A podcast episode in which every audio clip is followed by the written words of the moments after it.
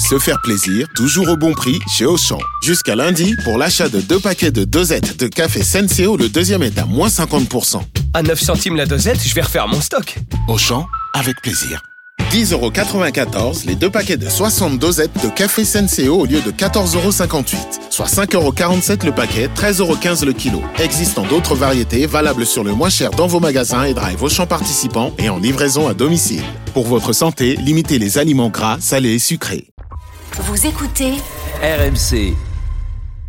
Amélie, on commence avec vous. Vous nous révélez ce matin sur RMC une affaire d'agression sexuelle dans un collège privé de Pau, dans les Pyrénées-Atlantiques. Oui, le collège catholique Sainte-Bernadette, membre du réseau des apprentis d'Auteuil, accueille euh, des élèves en difficulté. C'est un personnel éducatif qui nous a alertés pour dénoncer un climat de violence omniprésente, mais aussi des accusations d'agression sexuelle entre collégiens. Et face à ça, une direction qui n'agit pas.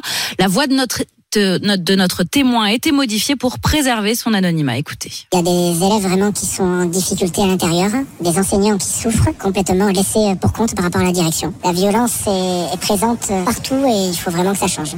Ce témoin nous a demandé de l'aider et d'enquêter. Alors en dix jours, notre reporter Marilyn Hotman s'est entretenue avec une quinzaine d'interlocuteurs, des enseignants, des éducateurs, des parents, des élèves. Parmi eux, une maman que nous appellerons Marie. Son fils accuse un élève plus âgé de l'avoir agressé sexuellement dans sa chambre à l'internat. Je trouvais mon fils qui était transformé, le regard vide, il était pas bien, il parlait plus. Euh, on m'a parlé d'agression euh, sexuelle sur mon fils, que quelqu'un monte sur lui, se frotte à lui. Puis il y avait son copain de chambre aussi, euh, qui était plus petit que lui, il subissait aussi la chose. C'était répétitif, c'était un non-stop toute la nuit. Je suis porté plainte. J'ai été voir donc avec l'école. La direction a tranché dans le sens que l'agresseur devait rester dans l'école. Et quand la maman, évidemment sous le choc, demande des explications, voici ce qu'on lui répond. On fait ce qu'on veut, il faut être rentable, on doit remplir euh, la structure. Euh, ça fait peur. Mon fils, pour lui, c'était insupportable de, de reprendre l'école, quoi. Et du coup, il a fallu qu'on quitte l'établissement. Tout s'est effondré pour lui, quoi. Mais ce que dit cette maman est terrible, euh, Amélie. Euh, la direction n'a donc pas protégé son fils. En tout cas, l'agresseur euh, présumé est effectivement resté dans le collège et surtout un an plus tard, nous avons découvert qu'il aurait recommencé, selon nos informations, une fellation forcée sur une camarade. Cette fois-ci, il est renvoyé. L'élève qui l'accuse est elle aussi exclue pour, je cite, comportement inapproprié à caractère sexuel. On parle de la victime là.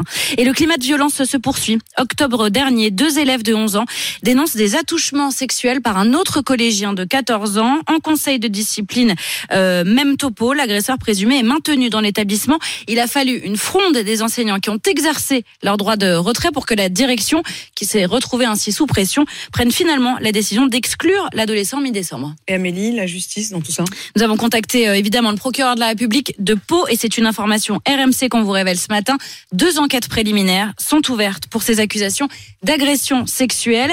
En revanche, le diocèse dont dépend le collège reste, lui, totalement silencieux à nos demandes. Quant à la directrice, elle a fini par nous répondre par écrit. Elle explique que les décisions prises en conseil de discipline ont été soutenues, figurez-vous, par l'inspection académique pour, je cite, ne pas aggraver la stigmatisation des jeunes impliqués. Le réseau des apprentis d'Auteuil justifie la situation par des difficultés de recrutement pour encadrer les élèves, alors que nos témoins qui travaillent au collège dénoncent avoir reçu pour consigne de ne pas faire de vagues lorsque des faits graves sont constatés. Sollicité évidemment, le ministère de l'Éducation nationale s'est dit particulièrement attentif à la situation dans cet établissement privé sous contrat, particulièrement attentif. Nous le resterons aussi parce que c'est notre mission à RMC s'engager avec. J'imagine et je sais qu'on peut compter euh, sur vous. Euh, merci pour ces révélations. RMC, une enquête à retrouver en intégralité sur notre site internet rmc.fr.